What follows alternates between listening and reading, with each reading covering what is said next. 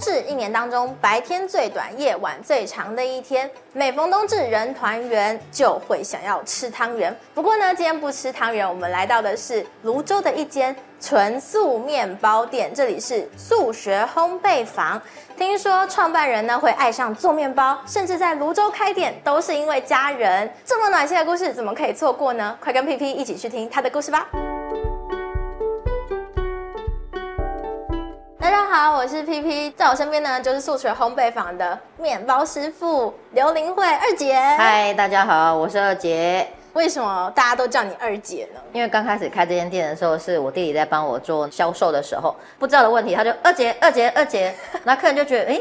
二姐好熟悉，那客人就跟着弟弟一起叫起来。哦，那我也期许我自己可以成歌坛的二姐这样子，类似江蕙这样，那我就舒适界我就红啦。哦，舒适界的二姐，对，素食界的二姐，嗯，面包店里就很亲切的感觉。对啊，就好像自己家里姐姐这样子。对，那今天呢，我们在冬至呢，要跟大家分享的是一款面包。今天这个节气到底是什么呢？草莓精灵，它是季节性的产品，因为我们选用台湾农产品草莓。那用小农制作的，自己做，然后无农药残留，有机，然后我们觉得大家吃的健康，而且是台湾的特色农产品。我那时候吃到那个纯素的这个鲜奶油，超级好吃，它一点都不腻。纯素鲜奶油其实也是厂商做的，是进口的啦。然后那它是植物性的，主要的成分就是棕榈油，它会比较化口，是因为动物性的油脂比较浓郁，所以我们当你吃多的时候，容易拔舌头。对，你会觉得说它太厚重。那除了这个草莓精灵之外，其实在冬季的时候也会推出一系列草莓。会，因为想说为了帮小农推广他们的东西，所以我们会做草莓蛋糕盒，然后草莓奶酪，这样一系列的草莓相关产品这样子。草莓是用台湾哪边的草莓？呃，我们有两个地方诶，一个地方是从苗栗的果园直接送过来，那一个是在内湖山上。那因为内湖山上他们的产量有限。因为它是有机无农药残留，所以我们会有搭配的使用，就没有说固定是哪个地方，主要是苗栗跟内湖。之前有听说二姐在学做面包的时候都是学做荤的，可是你怎么后来会开这样子一间嗯素食面包，甚至是研发素食面包？算是个巧合吧。就是我们之前在那个南港的那间面包店，它需要面包师傅，那我们抱持的好奇的心理去看看看，那发现它里面其实无蛋无奶。然后没有任何的添加的东西，就是没有什么改良剂啊、抑面剂、化学药剂，颠覆了你的想法。因为我在做学徒的时候，什么都有，什么都要加。对，师傅叫你放什么，你只能放什么，你绝对不能说你不要放啊，因为那是师傅要你做的东西。嗯。可以到这些面包店，他就什么都没有，然后老板是印度人，我不知道要放这个。无蛋无奶做出来，其实它很好吃，因为它就是用菌种去把它做成老面，再放到面包当中，一样让面包保持柔软，口味就很单一嘛。我们会想到用一些果泥之类的啦，或者果酱之类，让面包增添它的色泽。对，比如说像我们有这个白酱面包，我们就是放姜黄粉，嗯，让它黄黄的，才不会说你全部都是咖啡色这样子。对，我会想到说我在做婚食的时候，那那个蛋商进货的时候就说。他的蛋一直很贵，二十六、二十六，然后到了四十，我就说为什么蛋那么贵？他说你怎样还给破杯，你知我？我说那那生病的鸡生的蛋会拿起来吗？蛋商就说我怎么知道哪只鸡生病？它生哪颗蛋？那蓝蛋可能有生命的鸡、健康的鸡生的蛋都送到面包店去了，哇，那不会加鸡哦，所以就觉得这样蛋我就不想要再添加。哦，那牛奶是因为给牛打针，我们现在的生长激素，嗯，它才会一直产生牛奶。牛吃什么，你吃什么，那我就觉得那干脆我们就不要吃，干脆都不加，都不要加，然后用天然的这个方式去对去它取代，然后让它变得也是一样好吃这样子。嗯，像如果有需要添加蛋的，我们就用豆浆跟卵磷脂。那卵磷脂是吃素的人他们必备的营养品，因为它可以增加你蛋白质在里面。那牛奶，我觉得它其实在面包当中是可有可无的，在面包当中它是风味的作用哦，它既不是主要的使用的，是哦，对。因为牛奶它本身，它像我们一般外面吃的鲜奶吐司，你要去制作的时候，牛奶要煮过，你要把它里面的那些东西煮挥发之后，它打面包才可以打的比较完美。当然柔软有啦，可是因为我们不主推柔软这个块，对，我们就是用。老面让它变柔软，所以其实吃起来跟一般的面包完全没有差别。其实很多人进来也不知道我们是纯素的啊。在研发过程里面最困难的是酸种面包。酸种面包，天气变化不一样嘛，所以可能菌种养不成功啊，或者是吃起来不够酸，不够我们要的味道，但是研发比较久，至少要花半个月到一个月时间去做研发。其实应该说，不管是外面面包店或是我面包店一样的道理，因为你菌种你要在一个室温之下生存。台湾的天气太热了，哦，菌种它最好的生存的温度是二十五度。早上你温度可能二十五度，可是你晚上你入夜了，对它菌种它一定要在持续的一个温度当中生存，不然它也会就像我们人呃一些动物也一样啊，它的温温度温差太大，它也是会就是没办法对生病，所以专种面包都会卖得很贵。因为它不好养它的菌种，然后你要每天去做一个算是洗面动作，要持续一个礼拜之后，然后这个菌种才可以拿来做面包，推广酸种就是低酵母，几乎是不加酵母的面包，所以它的发酵时间就比较久。还有哪一些是非常受欢迎的？法式三明治，法式三明治，对，因为它一般吃素的人没有想到它吃素这么多年，它可以吃到法式的味道。嗯，因为法式它最基本就是鲜奶油或牛奶加上那个蛋。大量的蛋，然后你去浸泡之后，然后去把它煎过之后，它会柔软，就那个蛋香味跟奶香味在里面。当然一定会有一点落差，可是他觉得他吃到他怀念的味道，因为它柔软，然后加上它又有加这些配料下去之后，他觉得整个很丰富这样子。它里面大概有哪些配料？马铃薯沙拉就是我们自己煮的马铃薯，加上玉米粒，然后中间是蒟蒻培根。我们所有的素料一定是要认证，他们都没有添加任何的。荤食相关产品，比如说蛋，因为有的塑料会加蛋，嗯，蛋，那我们一定要这间工厂它是完全没有的，我们才会跟它做进货这样子。那上面是大豆起司，整体来说吃起来它的口感真的很像法式三明治的感觉，稍微有点不一样。嗯、我那时候在吃的时候，就是它上面有一层甜甜的，因为那个蘸酱的关系啊，因为。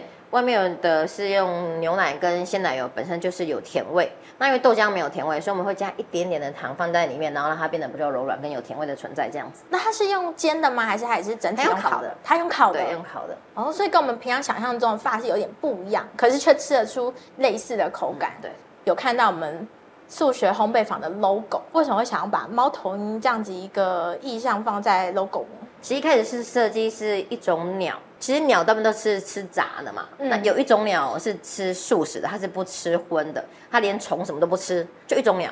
然后那那个 logo 呢，我们一开始我也很心动，因为它就是吃素，就跟我们的吃素的鸟一样。对。嗯、那后来呢，当看到这个 logo 猫头鹰的时候，哦，我就觉得非常有感觉，因为刚好姐姐那时候跟我分享一本绘本，叫做《想吃素的猫头鹰》，其实名字我有点忘记了。它是形容那只猫头鹰，它就发现它在森林当中都没有朋友。就是没有其他鸟类的朋友，他就问他们的长老说：“为什么我们没有朋友？”然后那长老说：“因为我们会吃他们啊，所以他们会怕我们。”哦。然后那个猫头鹰想说：“可是我觉得我们都是一样的啊，所以我不想让他们害怕。”所以那只猫头鹰它就尝试着不吃荤，它就是开始吃果实啦，开始吃水果。可是它身体越来越来越虚弱，这样子经历一个月之后，可是它也没有交到朋友，因为它还是猫头鹰啊。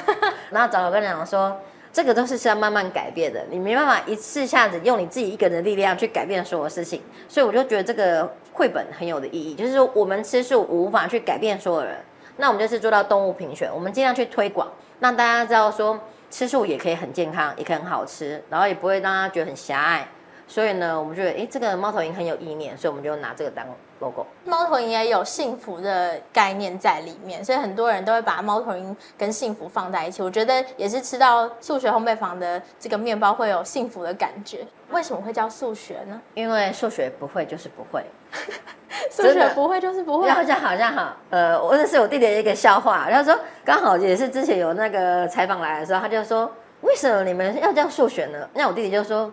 数学这个东西，数学，当你不会的时候，你就是不会。哎，很有道理。那加上呢，我就说，因为在素食界当中，从在南港的素食面包，甚至是说我帮别人开的面包店，这所有的食谱当中，都有百分之八十都是出自我的手上。所以我觉得，那这样在素食上面，我应该有一定的学问在吧？所以呢，就综合弟弟的，所以就是教数学这样子。哦，就希望大家可以一起来把这个数学学好，对，对，一起来吃这个好吃的面包，然后有幸福的感觉，还可以把数学学好。那我们待会回来呢，来跟二姐聊聊当初开始做面包的时候遇到哪些辛酸事。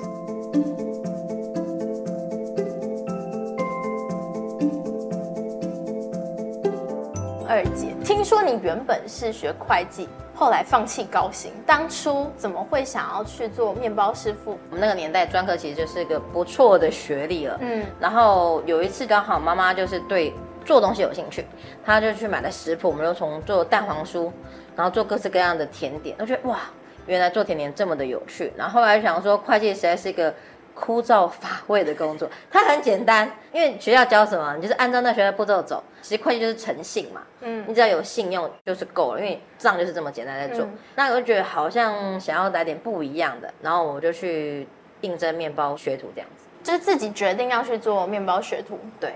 那你那时候继续做会计的话，薪水大概是多少？我那时候出社会一年，我已经领到三万块了，在民国八六八七年，那时候的三万块，那时候三万块。那后来去学面包学徒，一万八，直接砍半的感觉。嗯，对啊。家里人没有反对吗？爸爸不喜欢，爸爸说给你花钱，就是读书读到了一个就是结束了，然后你又工作也不错，为什么你不去做会计工作，你要去学做面包？因为我喜欢啊，因为那时候妈妈不在了。然后那我那时候就觉得抱着对妈妈的怀念，想要做一个曾经跟她有的回忆这样子，所以我们其实并没有做到面包了。可是手做东西就是很有趣啊，爸爸也拿我没办法。然后爸爸很可爱，他只要去烘焙展看到那个书，他就买了四五千块的烘焙书回来给我。嘴巴上说反对，但是他看到书还是买回来给你。他说，既然你要学，那我就买这边书给你做参考。做烘焙会烫伤嘛，有时候用到机器，像我手这边也有伤，就是因为用到机器。被用伤，然后爸爸就说：“你再受伤就不给你做面包了。”有一次呢，我不小心被那个切吐司机切到，医生说要缝合之后要要打那个石板，我说不要缝，不要缝，你帮我把那个板子隔起来就好，因为缝了之后就会有伤痕，就会被爸爸看到。哦，所以我就说那就拿那个木板就这样撑着。哈，这样还是可以愈合吗？可以啊，就是你就因为有木板呐、啊，然后它会比较慢，哦，就是怕被爸爸发现，感觉很辛苦哎、欸。做面包本来就是一个很辛苦的东西啊，那你就是要像我一开始学做面包的时候，师傅就跟我讲说，我不会让你烤面包。他说你烤面包，你的身高不够啊。他讲你多矮啊？那炉子多高？我们以前的炉子它要架高，离地呢已经至少有三十到五十公分的高度了。那我才一百五十公分，那每层炉子都有高度。他也没跟你讲危险，他就讲你这么矮，你还想烤面包？那我想说不行，你没有学会烤面包，你就是不会做。嗯，然后呢，我就想那时候还是学徒。不服输不行，我每天我是七点的班，我五点就到店里面去了，我就请那些三手的，就算是我的前辈嘛，嗯，那他们也是在学的人，所以他呢，当然就叫你帮忙，就是打下手啦，嗯、哦，装饰面包什么的，带着你去做，那他也不会教你，因为他就想说你教会了，你就取代他的位置啦，对，所以你只要偷学。看他怎么做，然后你偷偷学，看他的温度，看他烤的时间。比如说你进去多久，那你要掉头，那你要烤多久出来？你就是默默记在心里面这样的。一个月之后呢，师傅觉得我每天都这样上班，觉得我是真的想学，师傅才开始安排我做其他的工作。哦，那那时候他让你烤面包了吗？我有排班呐、啊，一个月考两天，一个月只能考两天，别人都每天考。呃，没有，不是排班制的，嗯、那可能就是他们男生可以一个，可能一个月排到一个礼拜。哦，那女生就是两天。你知道做面包其实一开始就很杂工，就是炸甜甜圈，我炸了一年，整个早上一来就是炸甜甜圈，炸完之后呢，就帮忙师傅做一些杂事，然后下午呢，师傅想说最枯燥无味的是做丹麦，没有人想要学，因为它是个很繁琐的一个工，嗯、所以呢，这时候刚好我赚到了，因为他们不想学，就换你去做，就换我去学，所以我又做了一年半的丹麦。就是早上炸甜甜圈，下午做丹麦，哦，就这样一年半。你这样撑得下来，我觉得很厉害哎。因为就想做，而且你会觉得那个成品，就像我把每个面包都当我小孩一样，你把它成品烤得很漂亮，或者把它做得很漂亮，你会觉得很有成就感。而且重点是大家说好吃是更开心啊。虽然就是有很多的这种考验，也没有阻挡你继续做面包这条路。没有啊，因为我觉得实在太好玩了。那虽然也是像有被二手师傅说，迪卡丘很美，你说的要快一点。你不要以为你手小，那个师傅的手比你更小，他的做比你快。我说他师傅呢，他领多少我领多少。不想被看不起的时候，嗯、你不想被瞧不起，你就是赶快追上那些男生的速度，就不服输。对，就不服输。所以二姐其实你有一种不服输的那个性格在骨子里，再加上说你会想要说让爸爸不要担心你啊，你就已经做了他不希望你做的工作，那你又就这样放弃了，老人家一定会说。对，叫你没去走，你就是爱去走，你看到做未来，也是有这样的想法，所以就撑着这股力量，再加上有时候觉得做东西是一件非常开心的事情，尤其你做成功了，一回去，爸爸虽然就没喝家，可是他就会吃掉它，啊，他也是吃完，对对对对，可是他会，你看爸爸一定是，因为怕你要继续做嘛，嗯，他一定不会让你觉得说，哦，你做的就对了，而且。呃，就像以前煮菜一样，有一次我煮菜给我爸吃，我就说给你归分，然后我他说给我砸分，我说哈，没得砸分了，阿里我不爱煮啊，就从那次之后，我就再也没有煮过，因为每个都需要被肯定啊。嗯，对。然后可是你看他会默默吃掉，就觉得很开心这样子。哦，就是默默支持。嗯、当初数学会选择在泸州开这间店，也是因为爸爸。因为我当初在开这间店之前，爸爸其实因为他本身是有糖尿病，然后还有心脏的疾病，加上我母亲走得很早，我母亲在。差不多民国八十四年就走掉了，所以我爸都是一个人，我还没有毕业，我才十八岁而已，剩青春是 不是？那从那么多年就没有人陪伴，爸爸就一个人。那一个人的情况之下呢，他就丧失了那种求生的意念，因为很重要，他就觉得说身体那么多苦痛，然后呢，我还要一个人独自的活下去，所以他就不积极就医啊。比如说他需要抽血，因为才可以拿到糖尿病的药，然后去做检查，他都不要。我就这边开店之后，鼓励他常常来走。其实一开始他是要拿那种四脚那种辅助器走路的哦。开始开店之后，他就常常会来看，因为担心嘛，因为担心我做不起来，然后担心我生意不好，然后担心我可能又是自己一个人这样子，他就过来看。过来开始辅助器可以拿掉，变一根的拐杖，到最后呢，他可以自己骑着他的电动摩托车出现在门口。那我爸爸呢就担心，就会常常买咖啡啦。然后上来买买水果啦，就过来就每天就说你被夹啥？我说不用啊，不用，他他就会买来送餐，对，送餐。所以慢慢的他就是从他的你说一开始不能太能走，然后到现在他觉得有一点点他的意念有想法，就是说女儿在这，所以我要帮助他。所以其实等于这个素学烘焙坊是爸爸的另外一种骄傲。嗯，对。那爸爸有喜欢的面包吗？爸爸喜欢吃牛角面包，就是类似那种三峡黄金牛角面包这样子。哦、然后因为素食的。很难去制作出那个香气在跟那个口感在。那爸爸有一次吃之后，他就嗯点点头，嗯委拜委拜这样子，所以看起来他蛮喜欢。有时候他来这里店里呢，糖尿病嘛，他不太能吃太多面包，他都会说贴薄火锅，就是叫我把那个包给他，他就慢慢带回去当点心吃啦，因为他也不能吃多这样。哦，所以那个就是指牛角面包。对，他最喜欢就是吃这个。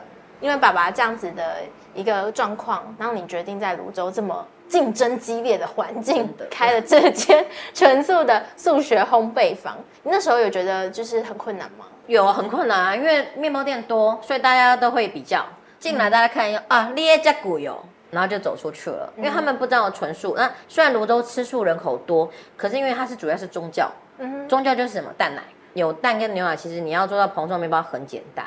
因为面包它这两个可以让它蓬松，市场啊有个那个十七块面包，它一袋胖十七块，你一袋胖三十五块，他们就会比较，然后他们不知道说有没有添加东西，他们不知道说吃起来味道，因为觉得说面包都是这样子啊，都长得一样，没有差别啊，为什么你卖的比较贵？对，然后都吃了很多之后，人家回馈反馈之后，就开始觉得说我们面包好吃这样子。那时候有什么样客人的回馈让你印象深刻的吗？就有一个三十岁的小可爱，那那个女生她呢一来就问说，就是有没有没有蛋奶的面包？我说我们都纯素，你可以放心的吃。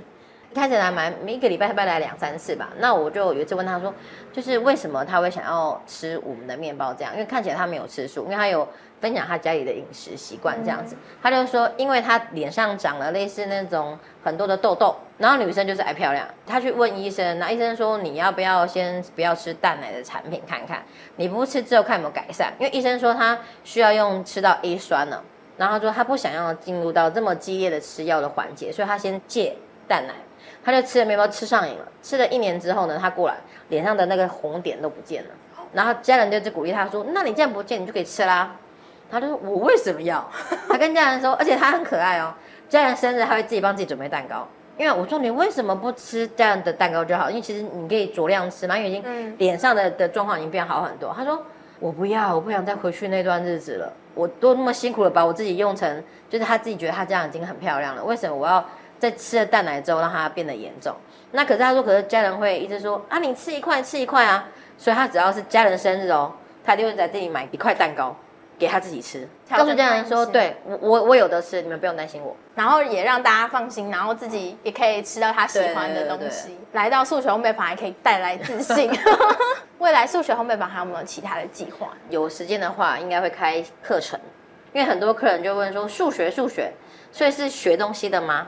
所以他们想要学，然后就有计划自己开做一些面包相关的课程，这样。大家都觉得肉桂卷很好吃，嗯，会先开这个肉桂卷的课程，因为肉桂这种东西是喜欢的喜欢，不喜欢的呃很害怕，就跟榴莲一样。所以我们还会先开这个课程，因为我本来也不敢吃肉桂卷，我自己做了之后发现，哦，原来肉桂卷还蛮好吃的，自己做的最好吃，对，自己做的最好吃，对，所以想说，那如果开这个课程之后，大家也可以来学的话，自己做的最好吃。想要来学学看素食烘焙坊的肉桂卷的话，记得要到这个 FB 去报名。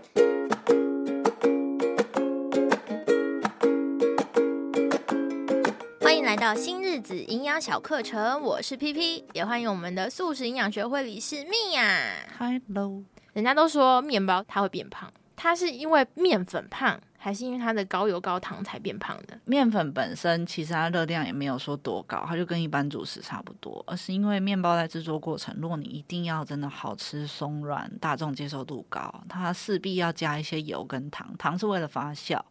那另外一个是你为了要吃出甜度，糖就要加很多。那你为了要松软，通常就是油也要够多。所以我有时候会跟个案讲说，其实面包就是蛋糕的变种。哦，他们其实成分没有差太多。它其实你如果在吃面包，等于你在吃一甜点。对啊，如果是甜食的话，基本上是。嗯、那你说哦，那我吃咸的，可是咸的多数也都是那种酥皮啊，或者什么，那个也是油量蛮高的。嗯、比如说你那种超商买得到菠萝面包，一颗好了。一颗热量可能就快四百大卡，嗯，那一碗饭才两百八十大卡而已。哎、欸，那如果那种比较硬一点的面包嘞，就是什么那种杂粮面包啊，或是法国面包啊？法国面包是白面粉做的，的确是没有加油盐糖。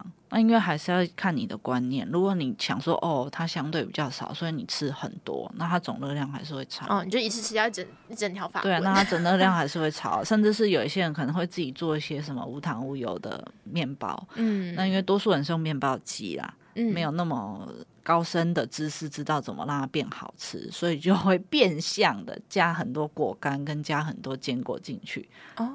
那这样热量没有比较低啊，这样糖量也没有比较低啊。果干也是糖，对啊，坚果是有，然后或者是做出来真的很难吃，然后你就抹超多果酱。那这样不是很？好吧。对啊，所以还是要看你用什么心态去吃啦。嗯，对，那市售的面包多数那种很松软，真的就是油跟糖会比较多。比如说像菠萝面包，一颗快四百大卡嘛，大概就是一碗饭的淀粉量，但是它含油量就快要十五克。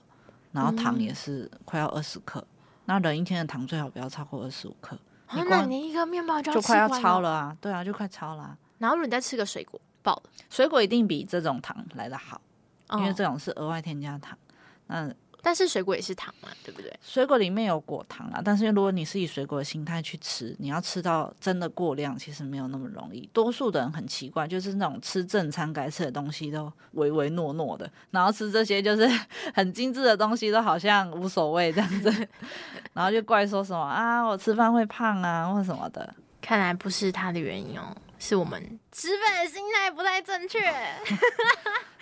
对，就是营养就是这样，总量真的是很大的关键。当然内容物也有差。如果今天你是吃市售的，但你只吃四分之一颗，然后你自己做的，你是吃一颗，那还是有差。嗯，对。可是因为人就是这样，他会很容易有补偿心态，他觉得哦这很健康啊，我就吃一点。哦，这热量很低，我就吃很多。可是吃很多，你有可能会超过原本的量。对，那我们就下集再见喽，拜拜，拜拜。